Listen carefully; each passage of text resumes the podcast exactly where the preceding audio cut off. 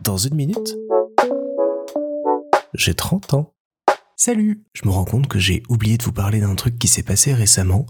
j'ai participé à un casting organisé par Radio France pour trouver de nouveaux concepts de podcast. C'est un chouette exercice qui m'a demandé pas mal de réflexion et que j'ai un peu terminé au finish et je m'en veux parce que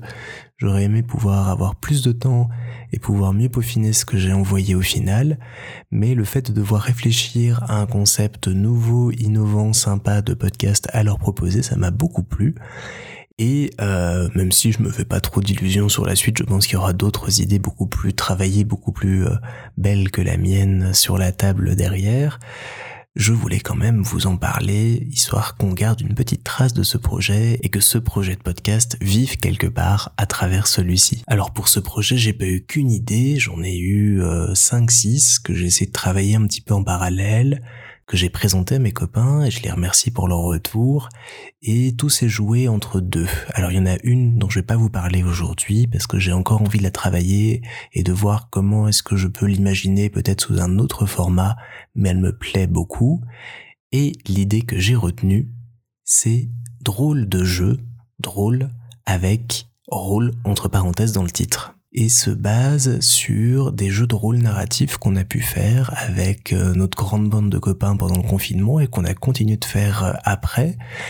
et qui nous permettait, tout en nous amusant, de nous raconter plein d'histoires et d'apprendre à mieux nous découvrir et nous révéler à travers eux.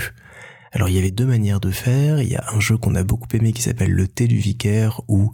un joueur et euh, une petite dame qui va recevoir euh, le vicaire chez elle à 17h et qui doit préparer sa maison, le thé et tout ce qui va avec. Et tous les autres joueurs autour de la table ou autour de leur micro à distance vont chacun leur tour lui mettre des bâtons dans les roues et des épreuves à traverser. À un moment, bah, la cuisinière va s'enflammer le chat va bouffer tous les gâteaux, etc., etc. Et à charge à la personne qui joue la vieille dame de réagir à tout ça. Et ça permet de partir dans plein de registres, dans plein d'univers, des trucs très très drôles, des trucs très très glauques parfois, et de se découvrir comme ça. Et l'autre type de jeu auquel on a joué, c'est ce que j'ai appelé des jeux euh, de rôle poème, où chacun vient euh, réagir à une situation et ajouter son petit grain de sable à une histoire commune. C'est un jeu de société qui se joue en ligne qui s'appelle Force Drama qui est à l'origine de cette idée, qui est lui-même adapté du jeu de société Force the Queen, dans mon souvenir. Et c'est un jeu de cartes, en fait, où on doit, à chaque fois qu'on tire une carte, répondre à la situation qui est posée. On a euh, une idée de base, une histoire de base. On est par exemple des petits bonhommes de pain d'épices dans une cuisine et on va tirer une carte qui va nous dire, bah, quelqu'un arrive dans la cuisine et semble avoir très très faim, qu'est-ce que vous faites? Et là, chaque personne présente autour de la table doit trouver une solution et les autres de réagir à ce que font leurs camarades pour faire évoluer l'histoire. Et ça mène aussi de très chouettes aventures, des choses épiques, des choses fantastiques, des choses tragiques aussi. Et je trouvais le concept hyper cool pour pouvoir mieux apprendre à connaître les gens qui est autour de la table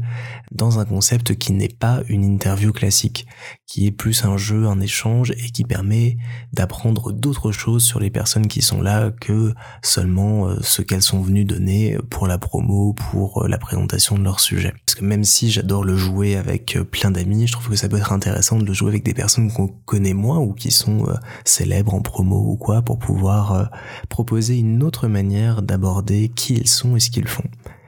Et donc voilà, l'idée est partie, on devrait avoir normalement une réponse début mars, donc je vous dirai un peu euh, ce qu'il en est parce que si je suis retenu, et je croise les doigts malgré le fait que je reste quand même bien les pieds sur terre là-dessus, il y a une grande présentation à la Maison de la Radio qui est prévue euh, en mars ou en avril à Paris, et puis pour ceux qui seront retenus au final, le projet sera développé et mis en place, donc euh, j'espère que ma bonne étoile m'aidera là-dessus, ça me ferait très plaisir de mettre ce projet en place, mais sinon je continuerai je pense à faire ces parties-là avec mes copains parce que j'adore le concept, j'adore le principe,